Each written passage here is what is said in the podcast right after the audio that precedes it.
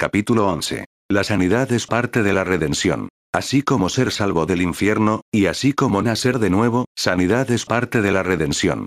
Le pertenece a usted igualmente junto al perdón de los pecados. Razón número 11 por la cual estamos seguros de que es la voluntad de Dios para que todos sean sanados es porque la sanidad es parte de la redención. Segunda de Corintios 1, 20, dice, porque todas las promesas de Dios son en él sí, y en él amén, así sea, para la gloria de Dios por nosotros. ¿Cuántas promesas de Dios?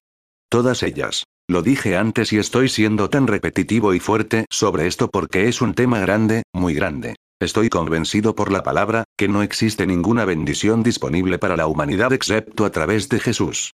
Esto es una declaración toda inclusiva. No creo que Dios va alrededor de esto y hace cosas de otra manera. Eso sería injusto. Dios, el Padre, el Creador del cielo y de la tierra, es el juez justo de toda la tierra. La Biblia dice que Él es conocido por sus juicios justos, Salmo 119, y no importa cuánto Él te ame, Él no va a pervertir su justicia por usted. No va a hacer algo incorrecto o hacer algo contrario e injusto con cualquier persona. Por lo tanto, el único modo que Él tendría un derecho de hacer algo para un hombre o una mujer es a través de la redención. Así es que Él se justifica. La Biblia dice que Jesús es justo, y es el justificador de aquellos que creen en Él, Romanos 3, 26. Si alguien ha sido sanado ya sea en el Antiguo Testamento, en el Nuevo Testamento, o la semana pasada estaba basado en lo que Jesús iba a hacer o lo que ha hecho ya. Usted y yo miramos hacia atrás, hacia la cruz. Ha pasado ya. Ya ha hecho esta. Isaías 53, 5 dice, por sus llagas fuimos nosotros sanados. Estas son buenas noticias. Primera de Pedro 2, 24 utiliza una palabra diferente. Dice, por sus llagas usted fue sanado ¿por qué? Isaías está viendo a través del Espíritu hacia el futuro. Jesús todavía no había nacido en ese tiempo. Los azotes no habían sucedido, la cruz no había sucedido, y el haber resucitado de los muertos tampoco había sucedido en la tierra, pero él lo ve a través del Espíritu, por lo tanto, dice, por sus llagas fuimos nosotros sanados pero Pedro está al otro lado, igual que nosotros. El Señor ya ha venido, nació de una virgen, fue azotado sobre el madero, colgado en una cruz y resucitó de entre los muertos. Él está sentado a la diestra de su majestad, y ahora dice, por sus llagas fuisteis sanados cada cual que fue sanado en el viejo pacto, el antiguo testamento, y todos aquellos años a través de los profetas y la ley fueron sanados basado en lo que Jesús iba a hacer. Las multitudes y miles quienes fueron sanados en el ministerio terrenal de Jesús, fueron sanados basado en lo que él iba a hacer. Entonces cualquiera y todos aquellos quienes han sido sanados desde entonces han sido sanados basado en lo que Jesús ya hizo en la cruz. En todas las promesas de Dios, cada una de ellas, se encuentra en cumplimiento en Dios y la capacidad del Padre para decir sí y así sea, lo puedes tener es todo, y solo, a través de Jesús. Él es nuestro héroe. Él es todo. Me emociono cuando comienzo a hablar de él. Jesús es esto. Es todo. Es el principio y el fin. Es el alfa y omega. Es el primero y el último y entre medio de todo. No hay ninguna salvación aparte de él. Él es el único camino. Él es el camino. No hay liberación, ni sanidad, ni libertad, ni tampoco bendición de Dios excepto a través de Él, a través de Jesús. Así que, si Él realmente compró y pagó por sanidad a través de la obra de redención, ¿a cuántos les pertenece esta redención? Unos todavía dicen, para unos, es la voluntad de Dios que sean sanos y para otros, no lo es. Espere un momento. Si es verdad que compró y pagó la sanidad a través de la obra de redención, ¿por qué usted no pudiera decir lo mismo sobre otras partes de la redención? ¿Por qué usted no podría igualmente decir que es la voluntad de Dios para que algunos nazcan de nuevo, y para otros no? Si lo compró, si lo pagó, y si lo logró a través del sacrificio sustitutivo, pertenece a quien sea que crea, todo el tiempo, por siempre. Gloria a Dios. Comenzando en Isaías 53, 1, dice, ¿quién ha creído nuestro anuncio? ¿Y sobre quién se ha manifestado el brazo de Jehová? La respuesta para la última pregunta es la respuesta de la primera. ¿Y para quién se ha manifestado el brazo de Jehová? Para aquellos que creen el anuncio. Subirá cual renuevo delante de él, y como raíz de tierra seca. No hay parecer en él, ni hermosura. Le veremos, más inatractivo para que le deseemos todo tipo de nociones románticas sobre Jesús han sido traídas y consideradas, y la gente ha tratado de presentarlas durante su tiempo aquí en la tierra operando como el Hijo de Dios. Pero no. Sé que esto suena duro, pero ¿usted cree las escrituras? No hay ninguna belleza para que le deseemos. ¿Qué significa esto? Jesús se encontró con gente por manadas en la calle, y ni tan siquiera le miraron dos veces. Su parecido era muy corriente, muy regular a las masas, y desde allí empeoró. El versículo 3 dice, despreciado y desechado entre los hombres, y él fue. Ahora, la cruz para nosotros hoy día representa algo honorable y santo. Pero en esos días, no era de esa manera. Hoy día vemos a muchos con cruces que cuelgan de su collar o de una pulsera, pero en esos días, era como tener una silla eléctrica en su collar o una aguja hipodérmica que dice letal. Sé que a algunas personas no les gusta escuchar esto, pero esta era la manera en la cual eran las cosas en esos tiempos. Era la muerte más espantosa reservada para los peores criminales. Está escrito en la Biblia, maldito cualquiera que es colgado en madero Gálatas 3, 13, todos asumían que, si a un hombre le sucedía esta clase de muerte, era maldecido por Dios. Lo tenía pendiente, y lo merecía. Eso era lo que ellos conocían. Cuando leemos los versículos de las escrituras, vemos que alguna gente decía, bueno, es un hombre bueno, y otros decían, no, él engaña a la gente, y existían unos cuantos que no querían tomar partes. Pero cuando realmente fue colgado en la cruz, las masas dijeron, bueno, aquí lo tienen. Ha sido maldecido por Dios. No puede ser un hombre bueno. Es uno de los peores criminales. Sé que esto es difícil para la gente escuchar, pero lo tienen que escuchar para que vean lo que sucedió. El versículo 3 dice que fue despreciado y fue rechazado entre los hombres. El versículo anterior dice que no lo habían notado. Por lo tanto, fue desapercibido, ha despreciado, y tratado como el peor criminal. El versículo 3 continúa la descripción, varón de dolores, experimentado en quebranto. Es triste que la versión Reina Valera lo traduce así porque abre paso hacia los versículos 4 y 5, que tienen que ver con sanidad. La palabra traducida pena que se encuentra aquí y en otros lugares, en la misma Biblia, es traducida enfermedades y esa palabra también es traducida como penas, también se encuentran en otros lugares en la misma Biblia, Reina Valera, y esa misma palabra también es traducida como dolores. No solamente tome mi palabra, sino estúdielo por usted mismo. La traducción literal de Young, lo cual es una traducción muy respetada, dice que era un hombre de dolores y experimentado en la enfermedad. Seguramente que nuestras enfermedades él ha llevado y nuestros dolores él los cargo todos. Esto es lo que dice las escrituras. En otros numerosos sitios, estas palabras son traducidas como enfermedad y dolor.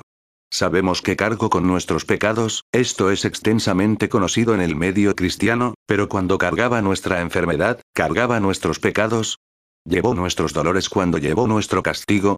La Biblia dice que sí lo hizo. Isaías está en el Espíritu. El Espíritu Santo ha venido a sobre él. Él es un profeta, un vidente, y ve durante los siglos hacia el futuro. Escribe lo que ve. Ve a uno quien vino, y comienza diciendo, ¿quién ha creído nuestra noticia? ¿Y sobre quién se ha manifestado el brazo de Jehová? Dijo que viene, pero no se destacará. Él viene. Lo veo, no hay ninguna belleza maravillosa en él que le hará notarle a él. Él será despreciado. Él será rechazado. Lo ejecutarán como el peor criminal. Ah, pero mientras tanto, esto es lo que está sucediendo. Él está cargando con nuestras enfermedades. Él está llevando nuestros dolores, Él continúa diciendo que cargaba nuestras iniquidades, y nuestros pecados y el castigo de nuestra paz. Sabemos por medio de 2 de Corintios 8, 9 que se hizo pobre por nosotros. Esto es el gran intercambio.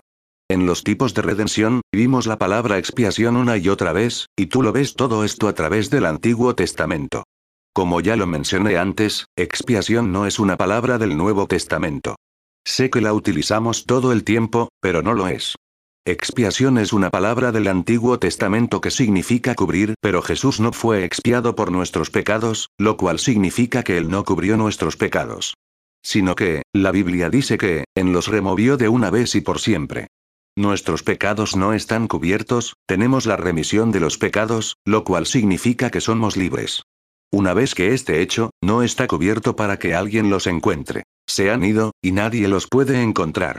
Han sido removidos.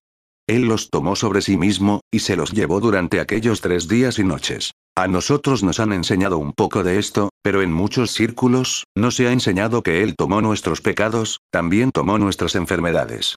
Es verdad. Tomó nuestra enfermedad, también. Isaías 53, 4 comienza con, ciertamente si solo dijera que sucedió, sería verdad, pero dice ciertamente ciertamente llevó él nuestras penas que la palabra penas es la palabra hebrea y yo conozco de 20 veces en el Antiguo Testamento donde es traducida como enfermedad o malestares. Escuché algo interesante sobre este pasaje y es algo que escuche, así que no construya ninguna doctrina sobre lo que escuche, pero los eruditos hebreos y griegos conocen estas cosas. Hace varios años atrás, hubo un comité que fue hecho para realizar lo que llamamos traducciones modernas, y estaba formado por eruditos de todas clases, campos diferentes, o denominaciones, querían hacer algo justo.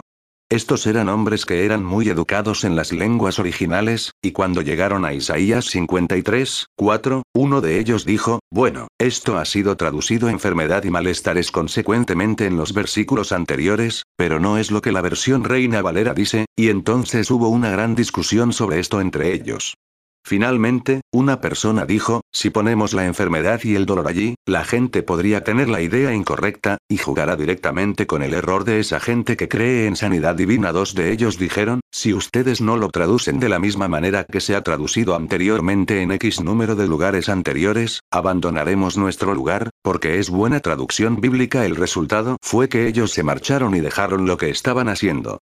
Abandonaron el comité, y luego fue traducido como penas y pesares, como una nota al pie de la página. Estudie esto por usted mismo. Muchas otras veces, esta misma palabra es traducida como malestares o enfermedad. ¿Cómo se podrá leer la escritura si habla de esa manera?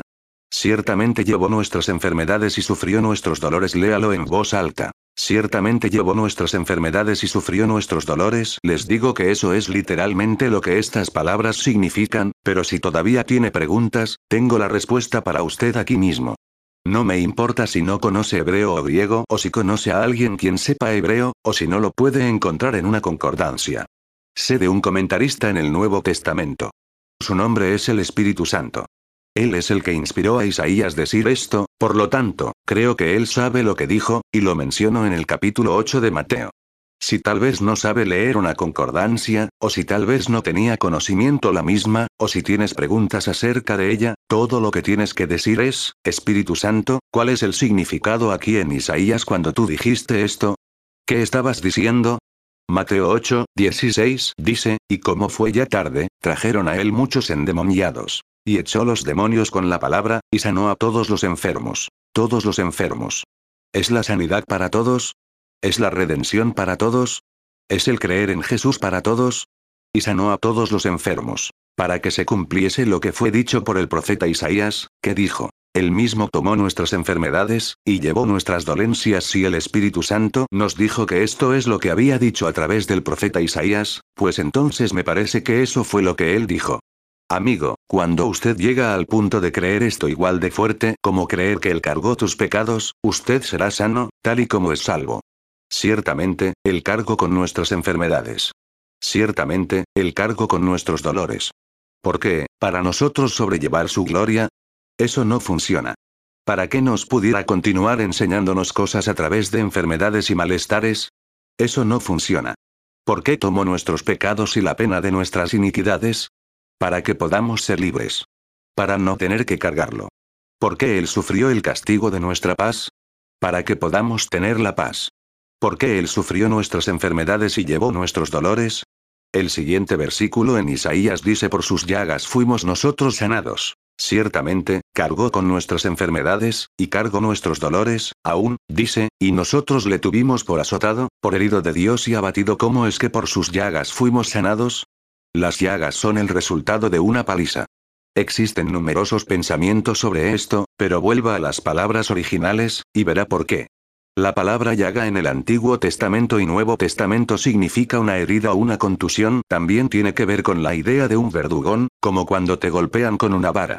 De hecho, la palabra vara se utiliza con frecuencia en relación a esto. Palizas son castigos por desobediencia, por rebelión, y por romper las leyes de Dios bajo el Antiguo Testamento, a la gente se le dieron instrucciones sobre cómo este tipo de cosa debería de ser realizada. Deuteronomio 25, 2, 3 dice, será que, si el delincuente mereciere ser azotado, entonces el juez lo hará echar en tierra, y harále azotar delante de sí, según su delito, por cuenta.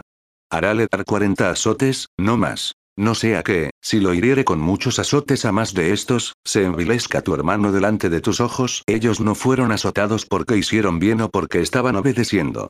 Ellos fueron azotados como castigo por desobediencia y rebelión. Proverbios 10, 13 dice, la vara es para las espaldas del falto de cordura. Proverbios 19, 29 dicen, preparados están juicios para los escarnecedores, y azotes para las espaldas de los necios. ¿Por qué los tenían que azotar? Porque no habían escuchado las palabras. Dirigiéndose a ellos no llegaba a nada bueno. Son rebeldes, después de horas de instrucción y súplicas y todo lo demás, por lo tanto, una paliza sería el siguiente recurso. Sé que esto es no es políticamente correcto, pero ha estado en la palabra desde los tiempos antiguos. La gente era azotada como castigo por sus delitos. Estos azotes tienen que ver con esto, también. Existe una diferencia entre el azotar romano y el azotar judío. Él fue atado al poste de flagelación y fue golpeado. Han existido muchos debates sobre qué instrumento se utilizó y cómo sucedió, pero no se preocupe mucho sobre esto. Solo quédese con lo que dice las escrituras. Él fue golpeado. Él no tuvo que hacer esto para ir a la cruz. Esto es otra cosa más. Podría haber ido a la cruz sin haber hecho esto. Era una cosa horrible. Era terrible. Nos dicen que la gente a veces moría solo por haber sido azotados, y usted conoce que él se encontraba muy mal después de haber sido azotado. Ellos le obligaron a cargar su cruz, se encontraba tan débil, que se tropezó y cayó. ¿Por qué hizo esto? La gente trata de decir, fue por nuestros pecados, pero esto no es lo que dice la Biblia. Dice, que por sus llagas fuimos sanados. El resultado de él ser golpeado es que usted es sanado. Aunque entienda esto o no, usted lo puede creer. Proverbios 20, 30 dicen, las señales de las heridas son medicina para lo malo y las llagas llegan a lo más secreto del vientre. De hecho, si busca en la palabra, se encuentra en 1 de Pedro 2, donde dice, por cuyas heridas fuisteis sanados, es la palabra para contusión. Una contusión sería el resultado de ser golpeado con una especie de objeto, por lo general un objeto desafilado como una vara o un palo. Pero dijo, las señales de las heridas son medicina para lo malo. Vi un comentario interesante. Esto es una expresión vieja, y familiar utilizada cuando el niño de alguien se comporta de mala manera, o actúa de mal humor y pone mala cara. Si alguien preguntaba, ¿qué está pasando con ese niño? La persona podría contestar, ah, todo lo que necesitan es una dosis buena de aceite de correa, una dosis buena de correa con aceite, lo que significa que necesitan una buena paliza. O, actuando enfermo y enclenque. Todo lo que necesitan es una buena dosis de correa con aceite. Esto lo arreglará sanidad y golpiza, golpiza y contusiones y sanidad, ¿cómo van estos juntos? Es sencillo. La enfermedad es castigo. Es el castigo por romper las leyes de Dios, por rebelión y desobediencia. No permite que su mente se vaya por una tangente. Quédese aquí conmigo. ¿Es esta declaración cierta o no? En Levítico 26 y en Deuteronomio 28, acabamos de repasar versículo por versículo. ¿Era parte de la pena por romper la ley de Dios el estar enfermo y con malestar? Enfermedad es un castigo. Por esta razón, es tal la perversión de predicadores se levantan desde sus púlpitos y actúan como si la enfermedad es una especie de bendición disfrazada. No. La enfermedad es un castigo. La pobreza es un castigo. El infierno es un castigo, ¿verdad? La pena y el enojo de la mente y alma es un castigo. Es un castigo por la desobediencia, por ser rebelde. Es todo parte de la maldición por romper las leyes de Dios. ¿Era Jesús desobediente? Seguramente que no, y nunca estuvo enfermo. ¿Era Jesús rebelde y desobediente? No, y tenía todo lo que necesitaba. Tenía abundancia, y disfrutaba de cosas buenas. ¿Él, tuvo alguna falta de paso ansiedad? ¿Tuvo tiempos de depresión? No, porque él no fue castigado. Él fue bendecido. Él vivía en bendición, no en maldición, porque él era obediente, y no desobediente. Pero aquí, el profeta está viendo que él está siendo tratado como el peor criminal y está viéndole ser herido de Dios. Usted tendrá que utilizar los ojos del Espíritu para visualizar esto. Vamos a mirar otras traducciones de la Biblia. La traducción en inglés de la Biblia lee ser dice, solo nuestras enfermedades sobrellevo el mismo y nuestros dolores cargo. La traducción en inglés de la Biblia Godspeed dice, eran nuestros dolores que aguanto. Nuestras penas que llevó la traducción en inglés judía dice, ciertamente nuestras enfermedades él aguantó y nuestros dolores él llevó la traducción en inglés de la nueva Biblia americana dice, fueron nuestras enfermedades que él llevó y nuestros sufrimientos que soportó la traducción en inglés de la Biblia amplificada Ignox dice, le consideramos a él como alguien castigado por Dios, golpeado, herido, y afligido por Dios una persona sería castigada por Dios debido a pecados, desobediencia, rompiendo sus leyes o rebelión. Isaías 53, 5, 6 en la traducción literal de Young dice, y él fue perforado por nuestras transgresiones, molido por nuestras iniquidades, el castigo de nuestra paz es sobre él, y por sus llagas hay sanidad para nosotros por los resultados de su golpiza, hay sanidad para nosotros. Todos nosotros nos descarríamos como ovejas, cada uno se apartó por su propio camino, y Jehová ha causado que se encuentre y recaiga sobre él, el castigo de todos nosotros, el castigo por todos tus errores y fracasos hubieran terminado tu relación con Dios. Tus pecados se hubieran quedado contigo. Tendrías tu paz destruida, ninguna confianza, y habrías tenido que ir al infierno cuando murieras. Pero esto también incluye estar enfermo, pobre, y derrotado en esta vida. Todos pecaron, y están destituidos de la gloria de Dios, por lo tanto, el juez justo debería castigar a aquellos que han pecado, y el castigo implica todas estas cosas. Esto es justicia, y debería ser así excepto si otro lo tomaría por ti. Dios es el juez justo de toda la tierra, y Él sabe lo que es justo y lo que no es. Él estableció esto desde el principio que otro tomaría tu lugar y pagar, y que ha sido pago tal y como si hubiera sido usted el que lo hubiera pagado. Jesús tomó nuestro lugar, y tomó el castigo por todo el pecado y el pacto quebrantado. Tomó el castigo el cual incluye enfermedad, y esto sucedió especialmente cuando él estaba atado al poste y fue azotado. La gente podía ver a los soldados pegándole. Lo que no podían ver era el golpe espiritual. Cuando Jesús estaba en el jardín, y sudaba gotas de agua y de sangre, con tal agonía, estaba él recopilando toda la golpiza con los instrumentos de los romanos y cuando estaban colgándolo en una cruz, si él hubiese respondiendo de esa manera, se hubiera conocido que algunos de sus seguidores después de él hubiesen actuado con más valentía que él. Sé que no nos gusta escuchar esto, pero nuestros ojos tienen que ser abiertos.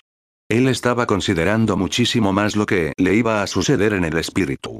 Cuando esto le estaba sucediendo a su cuerpo, algo más le estaba sucediendo en su espíritu. Isaías 53, 10 dice, Jehová quiso quebrantarlo, el hacer que, ¿Quebrantarlo quién lo quebranto? Por su quebrantamiento, o décimos llagas, nosotros somos sanos. ¿Fueron entonces las contusiones que los romanos le causaron a él? No. ¿Quién lo quebranto? Esto suena extraño. ¿Complació al Señor como en el mundo, podría complacer al Señor, que él fuese quebrantado? Porque aquel que ve el final desde el principio podía ver tu cara y la mía, y sabía que su Hijo querido sería fuerte y lo haría y resucitaría y estaría pronto a su mano derecha en gloria. Él podía ver tu cara, y él podía ver la mía. Unos pueden decir, Él soportó nuestros pecados lo hizo, pero no específicamente en este versículo. Dice anteriormente, Él llevó nuestras enfermedades y sobrellevó nuestros dolores. Esto no ha sido predicado. Ha sido mencionado, referido, y tocado de prisa. Esto es Biblia, es verdad, y Él lo hizo por ti. Con todo eso, Jehová quiso quebrantarlo, sujetándole a padecimiento si está prestando atención, pueden ver que es la misma palabra padecimiento, fue donde los traductores flaquearon y no quisieron incluir. Es la palabra hebrea para enfermedad él quiso poner sobre él, enfermedad. No tome mi palabra. Búsquelo. En la versión en inglés de la traducción literal de Young dice, Jehová estaba complacido con quebrantarle. Él le ha hecho a el enfermo la versión en inglés de la Sociedad de la Publicación Judía dice, le complació al Señor aplastarlo con enfermedad. La versión en inglés de la Biblia enfatizada J.B. Roteran dice, le puso sobre él, la enfermedad quien lo hizo. Ahora, no estoy tratando de minimizar esto. El ser golpeado y clavado a una cruz fue horrible, pero esto no era la mitad de lo que le había sucedido a él. Esta era una parte pequeña de lo que le había sucedido a él. ¿Qué le hizo sudar gotas de sangre en el jardín? ¿Qué fue lo que le provocó orar y decir, Padre mío, si quieres pasa de mí esta copa, y luego regresar y decir, pero que no se haga mi voluntad, sino la tuya? Usted entiende que Jesús no es débil. Jesús es fuerte, y está mirando todo esto y meneando su cabeza. Está llorando. Cayó al suelo por toda la presión que lo estaba agobiando. ¿Por qué? Porque él iba a ser colgado en una cruz dentro de algunas horas, y todo lo feo, terrible, lo maligno de iniquidad y pecados que todo hombre desde Adán al último hombre que haya nacido y vivido en esta tierra va a convergirse a su espíritu, libre de pecado, e intachable y no solamente va a empatizar con ello, sino que se convertirá en pecado. Y al convertirse en pecado, Dios voltea su cara lejos de él, y será separado de su Padre. ¿Por qué cree usted que grito, Dios mío, Dios mío, ¿por qué me has desamparado? El juicio completo de Dios vino sobre él. Por eso gritó, sudando sangre y cayó al suelo. Pero antes de que fuera a la cruz, había algo más. Él fue atado al poste de flagelación, arrancaron su ropa, y fue azotado. Él fue azotado como si fuera un criminal que merecía ser azotado. Cuando Isaías escribe sobre esto, él no está mirando el libro de Romanos. Isaías está viendo esto en el Espíritu siglos antes de haber sucedido. ¿Qué dice el que vio? Dios está quebrantándolo. Dios está poniendo sobre él, enfermedad. Oh amigo, agarre esto en su mente. Los romanos, soldados, o quienes quiera que fueran, le golpeaban y le golpeaban, y cuando le golpeaban, le causaban heridas, causaban contusiones. Pero lo que no pueden es cuando Dios le golpea hasta la médula. Algunos dicen, por nuestros pecados no, esto no es lo que dijo. Dios lo quebrantó con la raíz espiritual de cada enfermedad y cada dolencia que la humanidad haya conocido alguna vez, por lo tanto, cada vez que los romanos le golpeaban, desde la mano de juicio de Dios, esto caía sobre su espíritu, y su alma. Usted puede entender que puede tomar células cancerosas y verlas bajo un microscopio, y existe vida en ellas. Existe un movimiento espiritual en ellas. ¿Qué las mantiene vivas? ¿Qué las causa a crecer? Es espiritual. Existe una raíz espiritual, una médula, y una causa a cada enfermedad. No se puede ver con un microscopio. Dios colocó esto sobre él y le pegaba con esto cada vez que los romanos le golpeaban físicamente. Aquí está la mentira. El diablo te dirá, bueno, sí, Dios te puede sanar, y te ama y todo eso, pero tú has cometido muchos errores. Le has fallado a Dios. Perdiste su plan para tu vida, y te has dañado tanto, y has fallado terriblemente exactamente. Por eso él fue golpeado.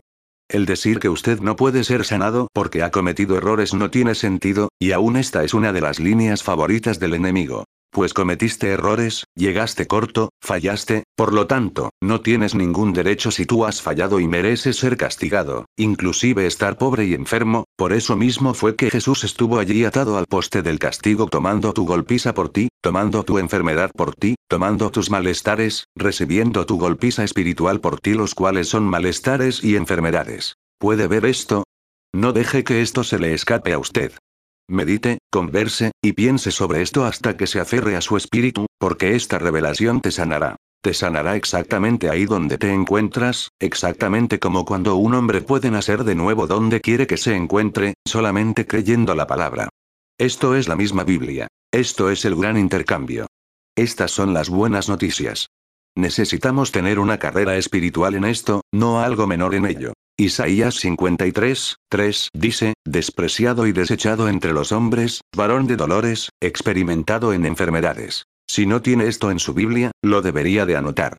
Le he dado numerosas razones, y estúdielo por sí mismo, pero anótelo ahí y escriba directamente al lado de ello Mateo 8, 17. Varón de dolores, experimentado en enfermedades. Y como que escondimos de él el rostro, fue menospreciado, y no lo estimamos.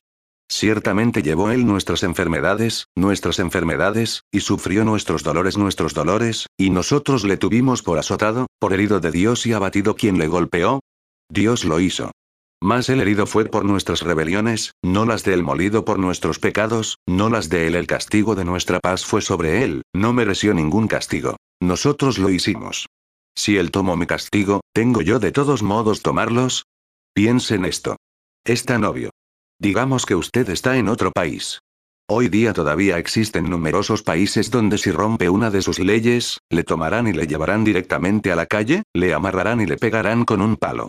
Digamos que usted y yo estamos viajando alrededor del mundo durante unas vacaciones, y usted rompió una de las leyes sin querer. Y la siguiente cosa que sucede es que le llevan hacia afuera, y van a dar una paliza, tal vez hasta que muera, y yo digo, espere. Yo tomaré su lugar, Digamos que tal vez soy más joven que usted, o un poco más fuerte que usted. ¿Puedo tomar su lugar? Ellos dicen, sí.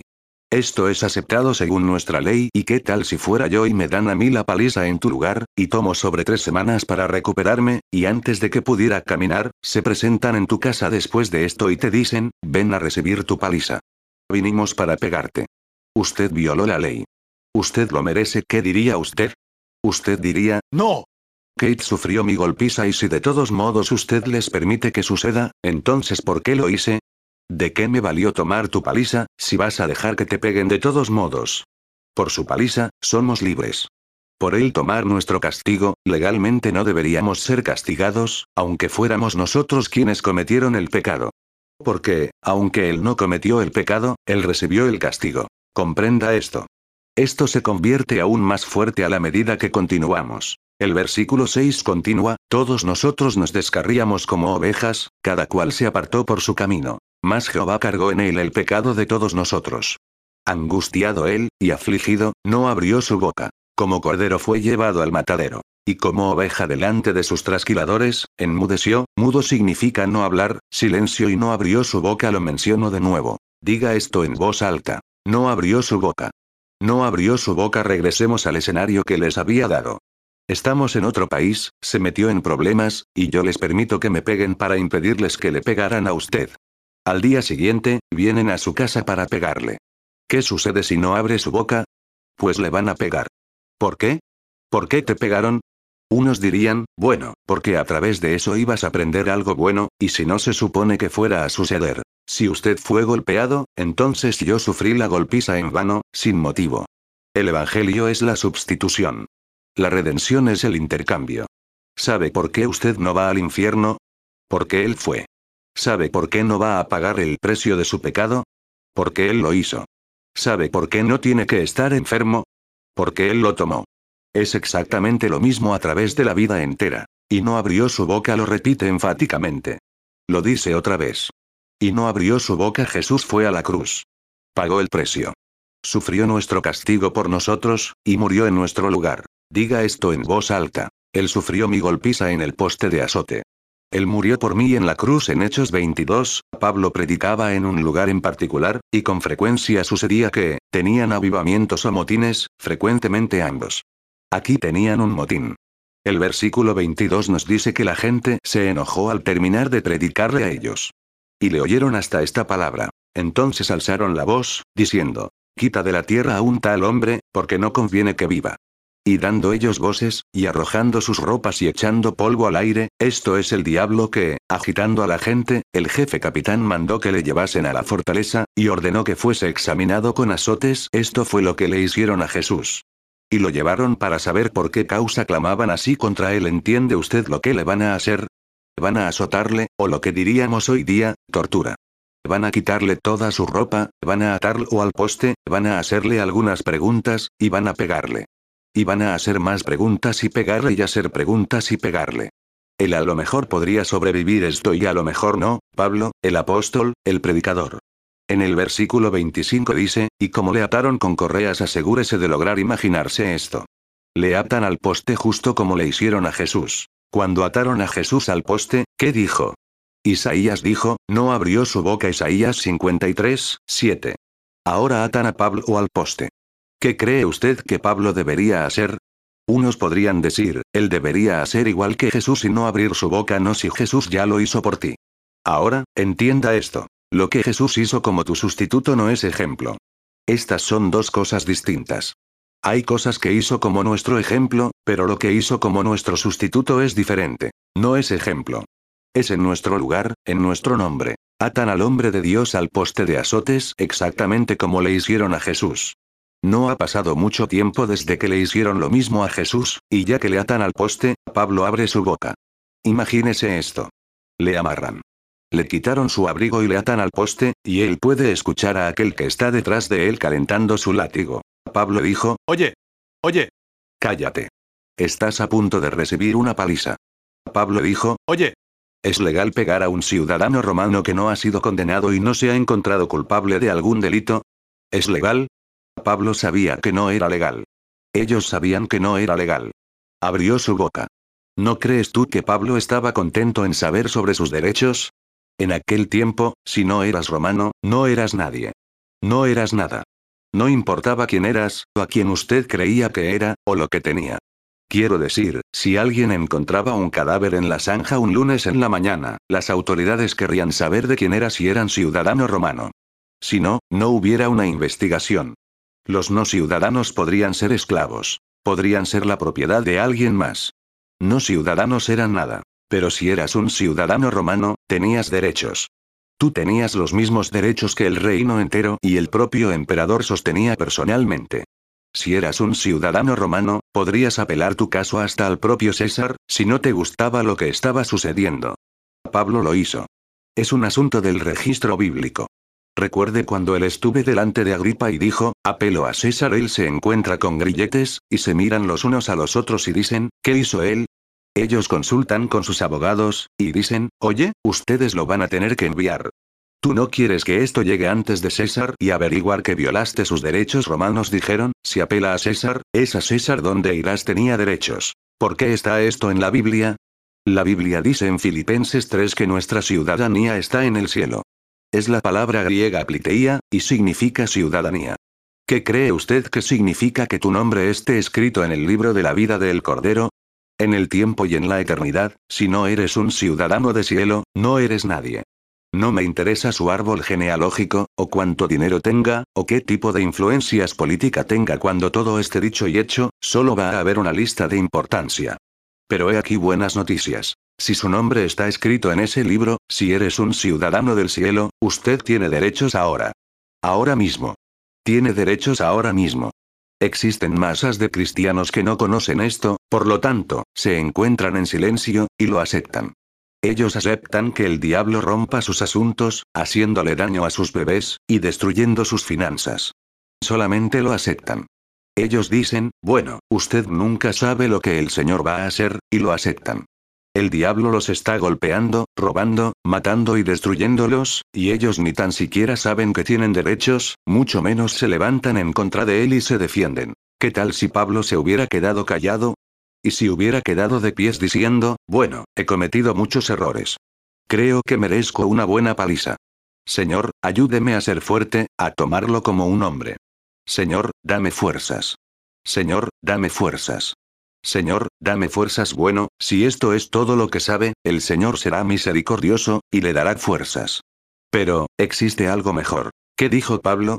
Oye. Espere un minuto. Espere un minuto, comprenda esto. ¿Es esto legal? Sabes que el diablo está contando con que no sepas esto. Él es un fugitivo espiritual, y quiere tomar ventaja de tu ignorancia. Él quiere que usted se mantenga tranquilo y acepte todo. Pablo dijo, ¿es legal para que ustedes me azoten sin haber sido condenado? ¿Un ciudadano romano? Él sabía quién era. Sabía que tenía derechos. Mírelo. Cuando el centurión escuchó esto, fue al comandante y le preguntó. Primero él le dijo al hombre brusco con el látigo, guau. Espera. Siéntese. Espere un minuto entonces fue donde el comandante, al jefe principal. Amigo, esto es simbólico de los demonios. Esta es la jerarquía del diablo principados, poderes, gobernantes. Cuando el enemigo se acerca y comienza a hacerle algo a usted, diga, espérate. No en mi casa, no. No. No, no tú no. ¿Es legal, diablo, que usted entre aquí y haga esto? E inmediatamente estos demonios de bajos niveles tienen que decir, ¿qué? Hay que preguntarle a nuestro jefe el diablo. Y ellos dicen que es ilegal. Estos demonios de bajos niveles lo suficientemente tontos y dicen, ellos dicen que no les podemos matar con cáncer. Él pregunta, ¿por qué? Él dice que es un ciudadano del cielo, y no lo podemos hacer hoy. Espérate un momento. Espera. No queremos cruzar a Dios. Guau.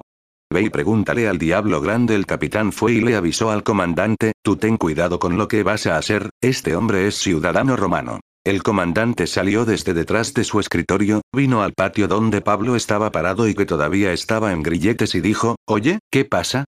¿Qué tal si Pablo no hubiera hablado? ¿Y si no hubiera dicho nada? El comandante dijo, Dime, ¿es verdad que eres ciudadano romano? ¿No cree que Pablo se alegró en poder decir, sí, así es? Sí, soy un ciudadano romano. El comandante le dijo, yo pagué muchísimo dinero para hacerme ciudadano romano. En aquel tiempo, podrías nacer como ciudadano y tendrías la ciudadanía muy similar a como es hoy día. Este era el caso de Pablo. O, podrías lograr una gran acción militar, y César te podría conceder la ciudadanía. O, si tenías bastante dinero y conocías a la gente adecuada, la podrías comprar. Algunas cosas nunca cambian. Si supiera a qué campañas correctas contribuir.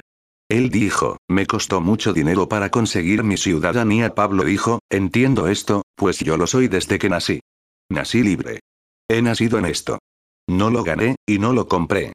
Nací en esto. El versículo 29 continúa, los soldados que iban a azotarlo, al oír que Pablo era ciudadano romano, se apartaron de él. Esta es la palabra para la tortura, el mismo comandante tuvo miedo de haberle encadenado. ¿Qué cambio?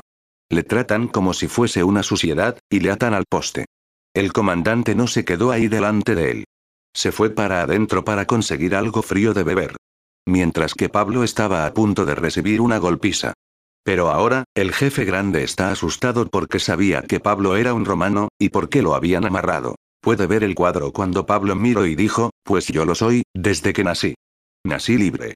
Por eso tengo todos estos derechos. Es por eso que yo estoy protegido. Yo nací en esto y el capitán principal dijo, desátenle. Desátenle ahora mismo. Señor Pablo, lo sentimos, nosotros no sabíamos. Espero que no sienta la necesidad de relatar esto a César porque podría usted venir acá adentro. Le tengo limonada fresca. Yo creo que alguna de mi ropa le servirán muy bien. Consíganle y tráiganle mi ropa por favor, siéntese aquí. Señor Pablo, oh, parece que tiene algo en su ropa. Lo siento mucho Pablo pasa de ser azotado y golpeado a libre y respetado amigo, usted nació en esto. No se lo ganó, no lo compró, y usted no podría hacer lo suficiente para merecerlo. Pero cuando alzaste la vista y dijiste, Jesús, yo creo en ti, y te recibo como mi Señor y mi Salvador, naciste de nuevo. Naciste en esta familia y en este reino y tu nombre, tu nombre, está en ese libro, y ese libro es el libro de los redimidos y rescatados. También es una lista de la ciudadanía del reino eterno de Dios, y como ciudadano, tienes derechos. Pero los debe conocer, y se debe levantar, y debe hablar sobre ellos. Jesús no abrió la boca. ¿Sabes que él pudo haberlo hecho? ¿Se recuerda lo que dijo cuando se lo estaban llevando? Él dijo, ¿acaso piensas que no puedo ahora orar a mi Padre, y Él me daría más de doce legiones de ángeles? Mateo 26, 53, y se lo hubieran llevado de ese lugar tan rápido. Les digo que, hubieran aniquilado a cada uno de esos soldados dentro de 100 millas, fácilmente. Pero entonces usted y yo todavía tuviéramos que pagar por nuestros propios pecados. Jesús podría haber hablado. Cuando le ataron al poste de azotes y comenzaron a pegarle, y no solo le pegaban ellos, pero la mano de Dios estaba golpeándolo espiritualmente con cada causa principal de cada malestar y enfermedad, y lo aplastaba y le causaba contusiones, hasta el centro de su espíritu podría haber dicho, apelo a la justicia. Yo no merezco esto. No he hecho nada malo. Apelo al Omnipotente y su justicia si él hubiera hablado, hubiera sido librado, porque no lo merecía y nosotros estuviéramos perdidos. Nosotros tendríamos que pagar la pena por nuestros pecados. ¿Sabes que a él si le hubiera querido decir algo? Todo lo que tenía que decir era una sola palabra. Es todo lo que tenía que decir. Todo lo que tuvo que decir era, détenlo. Recuerda cuando él dijo, yo soy, y todos ellos cayeron al suelo. Él es nuestro héroe. Piense en la fuerza que le tomó. Piense en el autocontrol que tuvo. Todo lo que tenía que hacer era decir una palabra, y saldría de todo eso. Él lo tomó. No abrió su boca. Les dijo. Nadie me quita la vida, sino que yo la doy por mi propia voluntad. Tengo el derecho de darla y de volver a recibirla. Él no estaba en las manos de ellos o bajo su control, sin poder hacer nada. Él los dejó que lo hicieran, y como oveja que va hacia el matadero, muda, y se queda de pie tomando todo, no abrió su boca. Lo dice otra vez. No abrió su boca. ¿Sabe por qué no abrió su boca? Para que nosotros podamos abrir nuestra boca. Deje al redimido del Señor decirlo, déjenlos abrir sus bocas y déjenlos decirlo, y cuando venga algo que quiera robar, matar y destruir comienza a latir y afectarle, más le vale que no se quede ahí diciendo, no sé si es la voluntad de Dios. Usted se levanta y dice, no, no tú no. No, no tú no. ¿Es esto legal, diablos ignorantes? ¿Es esto legal para ustedes poner el cáncer en mi cuerpo cuando no estoy condenado? ¿Cuándo soy un ciudadano del cielo? Oh, pero tú te lo mereces. Has cometido errores realmente lo merecí, pero él sufrió la paliza. Él tomó las enfermedades. Él tomó el dolor. No tú no robarás mi dinero. No, tú no lo harás. ¿Es esto legal? ¿Es esto legal, robar mi prosperidad? No, tú no lo harás. Te reclamo con esto. Este desafío antes del Tribunal Supremo del Cielo, correrán asustados hacia sus superiores, y se irán lejos de usted. Estas no son mis palabras. Resistan al diablo, y este huirá de ustedes gloria a Dios.